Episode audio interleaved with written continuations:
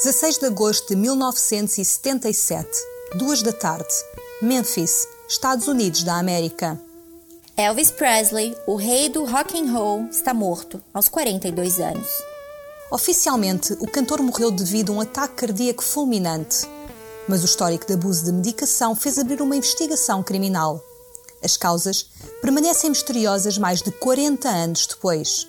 E há quem acredite que está vivo até hoje. Eu sou Cláudia Sérgio. Eu sou Samia Fiates. E este é o Crime sob o Holofote.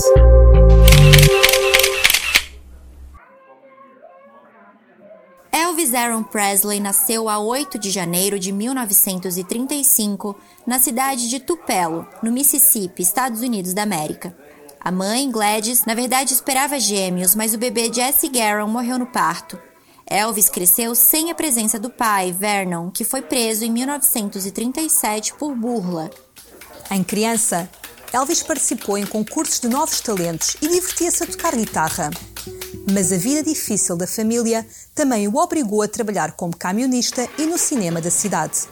Já a viver em Memphis, em 1954, Elvis Presley iniciou a carreira profissional como cantor e inaugurou o estilo que seria chamado de rock and roll. O primeiro tema de sucesso de Elvis Presley foi That's Alright, que marcou também o surgimento do estilo rockabilly. O nome de Elvis Presley chegou ao resto dos Estados Unidos da América nos dois anos seguintes, e em 1956 o cantor já era um sucesso internacional. Tudo nele chamava a atenção, desde o estilo de música inovador, o timbre de voz grave, os movimentos de dança ousados e o visual, com calças justas, casacos de pele e o cabelo preto perfeitamente brilhante e penteado, com uma badeixa a cair na testa. Além da música, Elvis também fez sucesso no cinema. De 1956 a 1969, apareceu em 31 filmes. A música e a dança estão presentes em praticamente todas as produções, que geralmente contam histórias de amor em que Elvis Presley acaba por ficar com a protagonista. Em 1957, comprou a mansão Graceland, que viria a ser a sua casa até ao fim da vida. Mas no ano seguinte, a convocatória do exército obrigaria Elvis Presley a mudar-se para a Alemanha por pouco mais de um ano. And in today's news, Private Presley departed Fort Hood, Texas for Bremerhaven, Germany for an 18-month tour of duty. Thousands of American teenage girls are left heartbroken, but German Priscilla Ann Wagner tinha apenas 14 anos quando conheceu Elvis, então com 24. Ela acompanhava os pais numa missão no país europeu em que o cantor prestava o serviço militar. Elvis regressou do exército em 1960 e, três anos depois, convidou-a para passar o Natal em Graceland. A jovem mudou-se da Alemanha para os Estados Unidos e foi viver em Memphis. O romance evoluiu e o casal trocou alianças em 1967, numa cerimónia em Las Vegas. Nove meses depois, nasceu Lisa Marie, a única filha do casal. Depois do nascimento de Lisa Marie, surgiram rumores de que Elvis era infiel. Numa entrevista à revista People de 2021, Priscila fala que ficava incomodada com a atenção que o marido recebia por parte de outras mulheres. As mulheres eram atraídas por ele, então eu ficava nervosa quando ele tinha que ir a lugar sozinho. Eu até o acompanhava quando ele precisava lavar os dentes. Sempre tinha um olho nele, porque toda a gente estava atrás dele. Elvis e Priscila divorciaram-se em 1973, depois de anos de um casamento turbulento. A atriz voltou a encontrar o amor com Marco Garibaldi, com quem teve um filho, Navarone. Já Elvis envolveu-se com várias mulheres entre 1972 e 1977. Ginger Alden, uma modelo que participava de concursos de beleza, foi a última namorada. Tinha apenas 20 anos quando foi uma festa em Graceland. No livro Elvis and Ginger, de 2014, ela revela o que sentiu ao vê-lo pela primeira vez.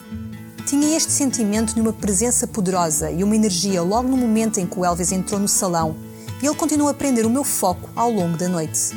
Em poucos meses, Elvis pediu em casamento.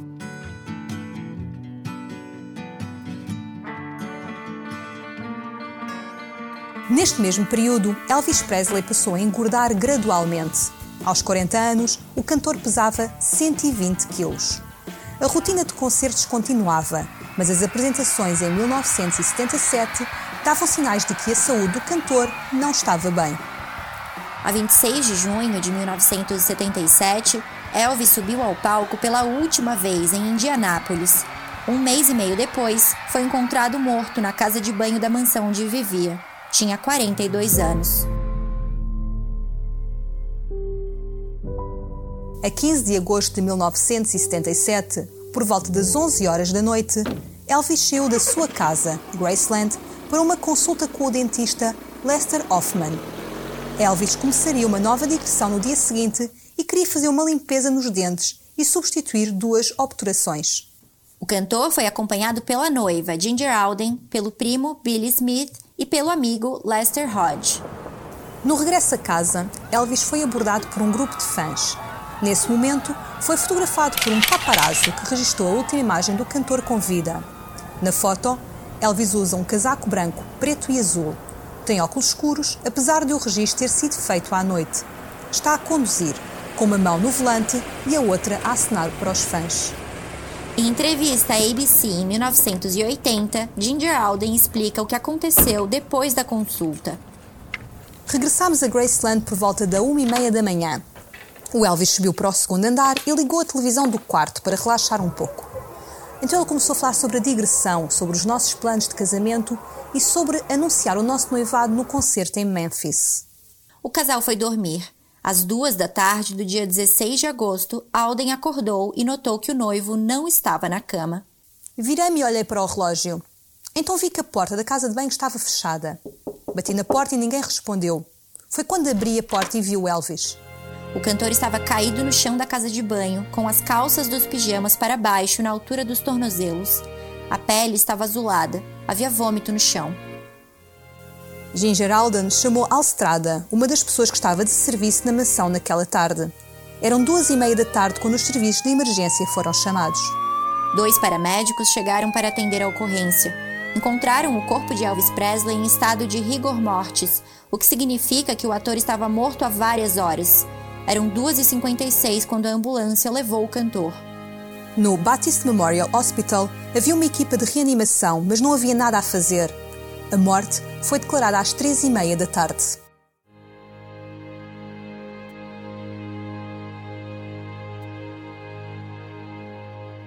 Numa conferência de imprensa, o Dr. Jerry Francisco, médico legista, afirmou: a causa da morte foi descrita como doença do coração e hipertensão e doença da artéria coronária como fator contributório.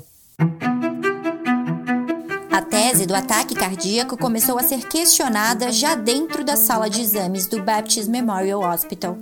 É que ao chegar no hospital, o corpo de Elvis Presley foi examinado por oito médicos, mas nenhum deles encontrou sinais de lesões que explicassem a morte.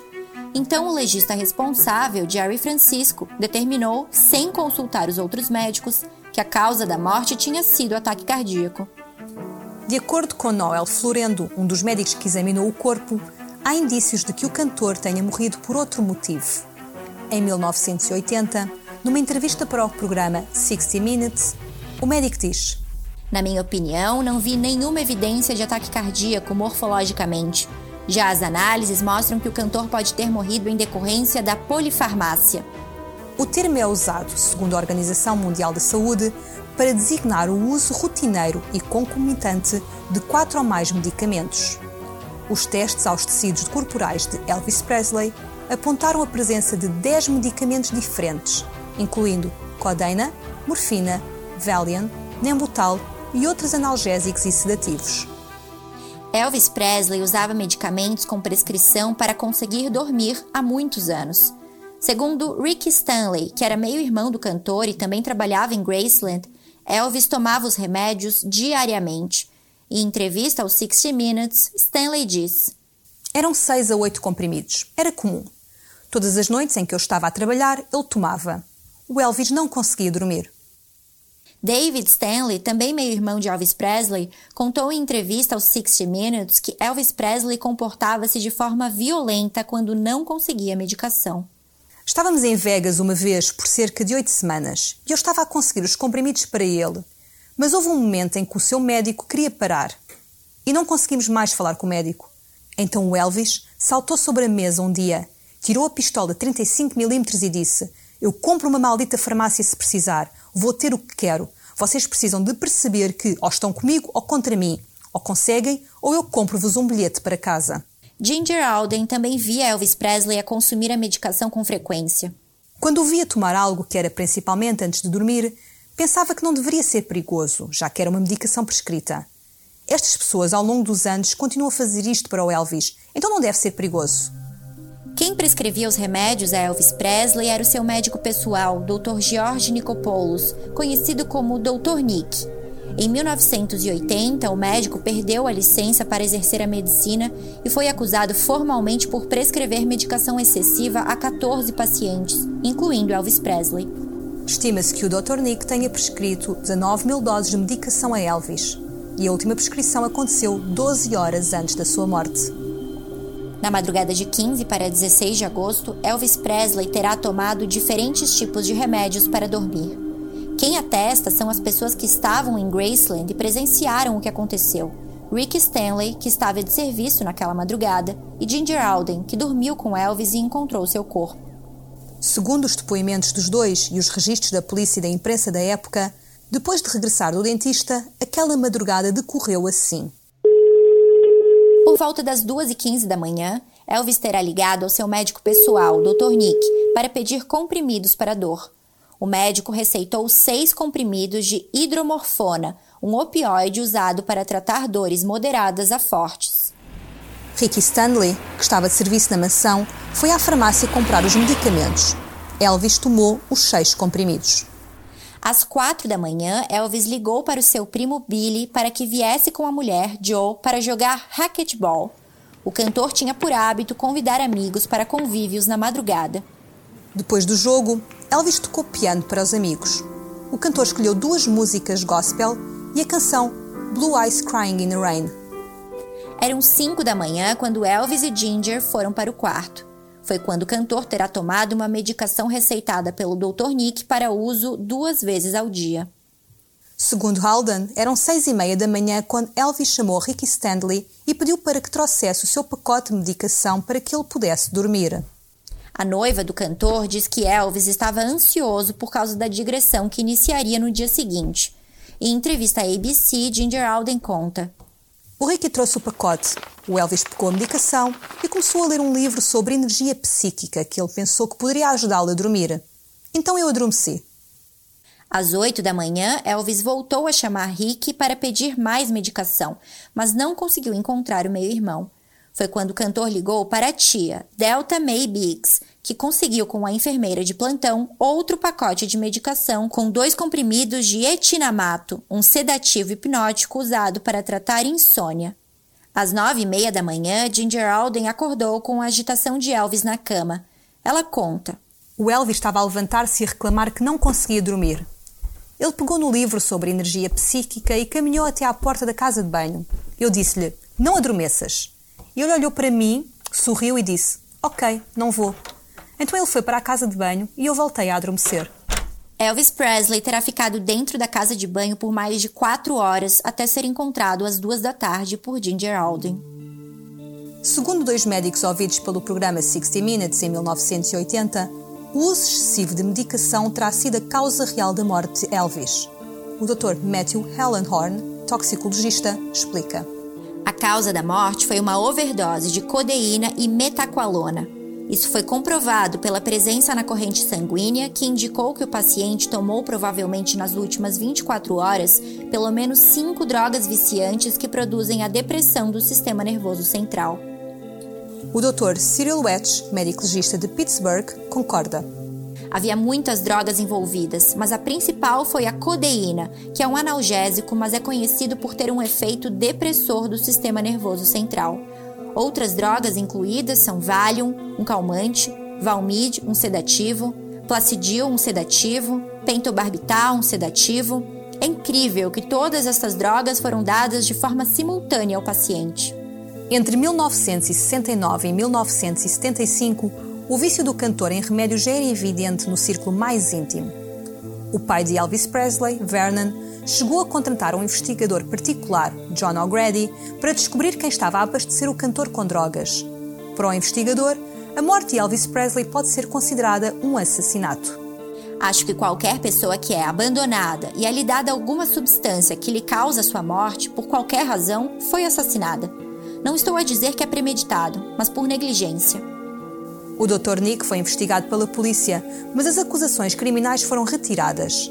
Mesmo assim, o médico perdeu a licença em 1993. Em 1994, o inquérito sobre a morte de Elvis Presley foi reaberto e o Dr. Nick foi novamente considerado inocente. Segundo o legista responsável pela investigação, Dr. Joseph Davis, não há dados que comprovem que a morte foi causada por drogas. As evidências apontam para um ataque cardíaco repentino. Numa entrevista ao Memphis Commercial Appeal em 2009, o Dr. Nick disse: Não me arrependo das medicações que dei ao Elvis. Eram necessárias. O Dr. Nick morreu em 2016, aos 88 anos. Em 2021, uma nova teoria fundamentada no histórico de saúde do cantor diz que Elvis Presley morreu aos 42 anos por causa de problemas genéticos. No livro Elvis, Destined to Die Young, a autora e historiadora Sally Haldwell afirma que a morte do cantor está relacionada com os seus vários problemas de saúde. Elvis tinha deficiência de alfa-1 antitripsina, que ataca os pulmões e o fígado, problemas gastrointestinais, deficiência imunitária e insônia prolongada. O cantor sofria de doenças em nove dos onze sistemas do corpo, sendo que cinco delas já estavam presentes desde o momento do nascimento, não tendo sido causadas pelo estilo de vida. Segundo a autora, os problemas de saúde foram causados porque os avós de Elvis Presley eram primos.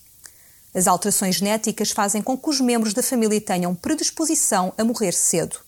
Foi o caso de três tios do cantor e da própria mãe, que morreu aos 46 anos. Eles tinham um período similar de quatro anos de degeneração da saúde, e é interessante porque ela não tomou as mesmas medicações que ele. Afirma Sally Hodwell em entrevista ao The Guardian. A autora ainda acredita que o Dr. Nick não é culpado e que as medicações foram receitadas para tentar tratar os problemas de saúde de Elvis Presley. Um dos motivos para Elvis tomar a medicação era a dor. Ele tomava em excesso muitas vezes, mas ele estava a automedicar-se, porque estava a tentar encontrar uma forma de ser o Elvis Presley.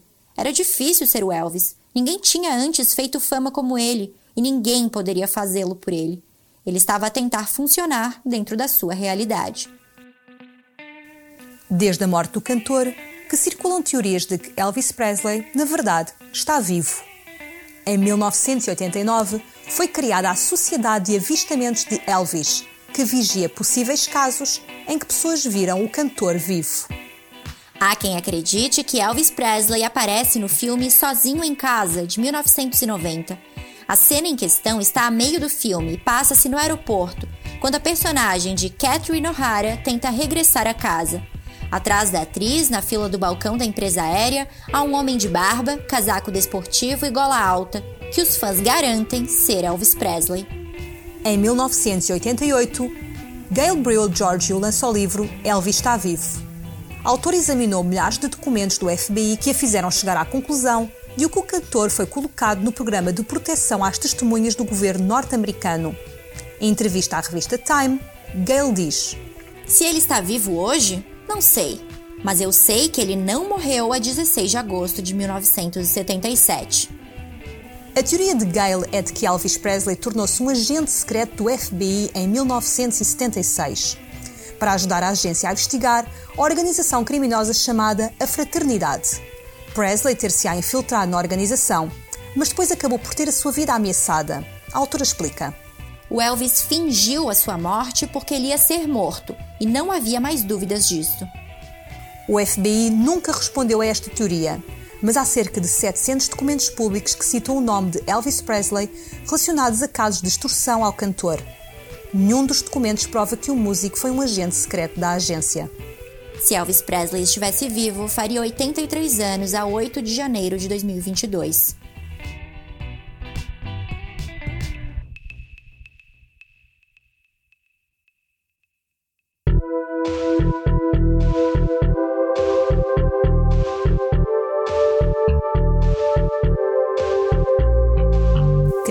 Holofote é um podcast produzido pela equipa do holofote.pt.